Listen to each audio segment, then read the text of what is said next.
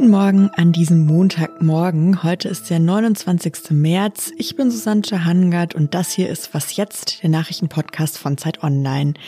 Heute schauen wir einmal auf die griechische Insel Lesbos mit der Frage, wie es den Geflüchteten dort geht und was die deutsche Bundesregierung eigentlich für sie tut. Und wir schauen nach Brasilien, wie sich die Situation mit dem Coronavirus dort mittlerweile entwickelt hat. Das kommt gleich, jetzt aber kommen erstmal die Nachrichten. Ich bin Anne Schwedt, guten Morgen. Das im Suezkanal auf Grund gelaufene Containerschiff Ever Given ist frei. Das 400 Meter lange Schiff sei wieder in schwimmenden Zustand gebracht worden und werde gesichert, teilte das Schifffahrtsunternehmen Inchcape Shipping Services am frühen Morgen mit. Das Schiff war vergangene Woche auf Grund gelaufen und blockierte seither die Durchfahrt. Bundeskanzlerin Merkel verlangt von den Ländern, im Kampf gegen das Coronavirus härter durchzugreifen. In der AD-Sendung Anne Will drohte sie den Ländern, bundeseinheitliche Regeln einzuführen, falls diese die beschlossene Notbremse nicht durchsetzen. Eine Möglichkeit ist dann eben auch das Infektionsschutzgesetz nochmal anzupacken und ganz spezifisch zu sagen, was muss in welchem Fall geschehen. Wir sind verpflichtet, qua Gesetz, das Infektionsgeschehen einzudämmen. Und im Augenblick ist die Eindämmung nicht da. Weitere Öffnungsschritte lehnte Merkel ab. Sie brachte stattdessen einen harten Lockdown nach Ostern ins Gespräch. Redaktionsschluss für diesen Podcast ist 5 Uhr.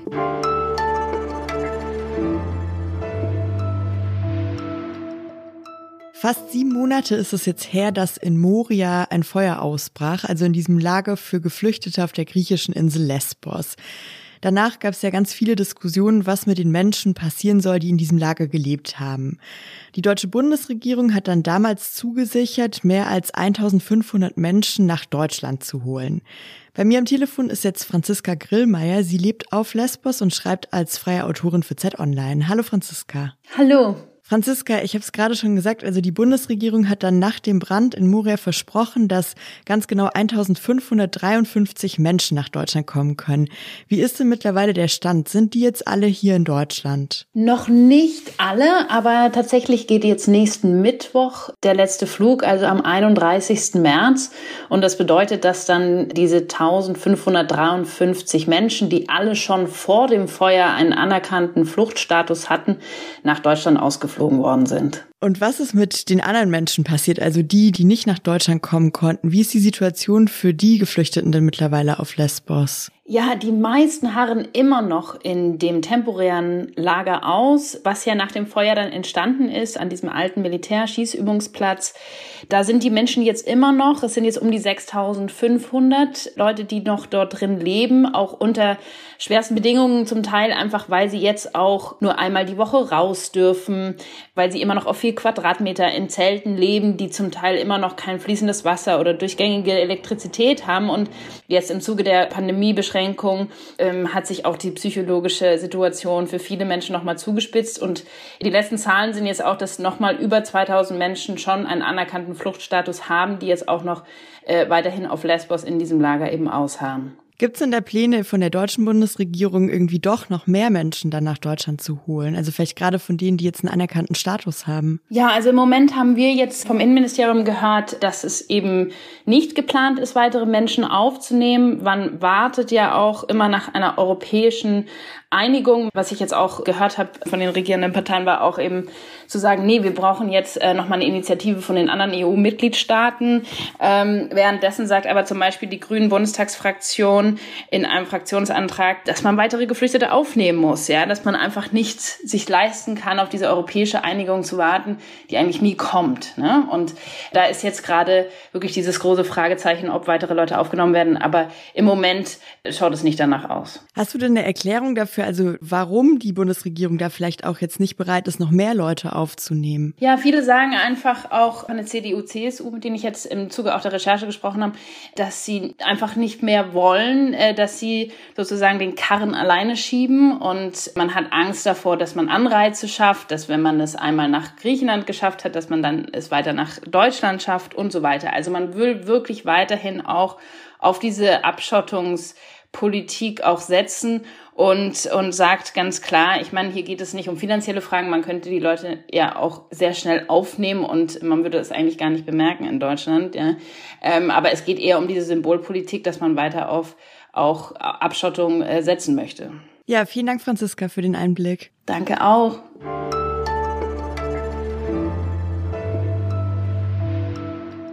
Und sonst so? Vielleicht haben Sie es ja am Freitag schon in unserem Update gehört oder bestimmt irgendwo im Internet oder in den Nachrichten die Bilder gesehen. Im Suezkanal, der Ägypten mit dem Roten Meer verbindet, herrscht Stau. Das Containerschiff Ever Given steckt dort quer fest zwischen Ost- und Westufer und blockiert so den ganzen Kanal. Und weil das eine der wichtigsten Handelsrouten der Welt ist, haben sich dort mittlerweile schon mehr als 300 Schiffe jetzt angestaut. Naja, und weil es in so schlimmen Situationen manchmal ja nur hilft, mit Humor zu reagieren, sind tatsächlich jetzt schon Fotos von dieser Katastrophe auf Social Media viral gegangen. Es gibt nämlich ein Bild, da sieht man dieses riesige Containerschiff und einen ganz kleinen Bagger daneben im Vergleich dazu, der irgendwie versucht, den Sand wegzuschaufeln und so den Bug von dem großen Schiff freizulegen. Ziemlich viele UserInnen auf Social Media haben das jetzt zum Anlass genommen, um aus diesem Bild sogenannte Memes zu basteln. Also sie benutzen das Bild quasi als Metapher für ganz viele andere Situationen, wo wir uns so fühlen wie der kleine Bagger vor dem riesigen Schiff. Zum Beispiel gibt's eine Fotomontage, da ist das Containerschiff die To-Do-Liste und der Bagger das, was man schon geschafft hat. Oder das riesige Schiff ist die Klimakrise und die riesige Herausforderung dadurch und der kleine Bagger das, was man durch individuelle Konsumkritik dem entgegensetzen kann. Oder das riesige Schiff entspricht der dritten Corona-Welle, die auf uns zuschwappt und über uns hinwegrollt. Und der kleine Bagger ist die deutsche Impfstrategie. Ein Twitterer hatte noch eine ganz andere Idee. Der schrieb einfach Call Moses. Vielleicht kann er das Rote Meer ja nochmal teilen.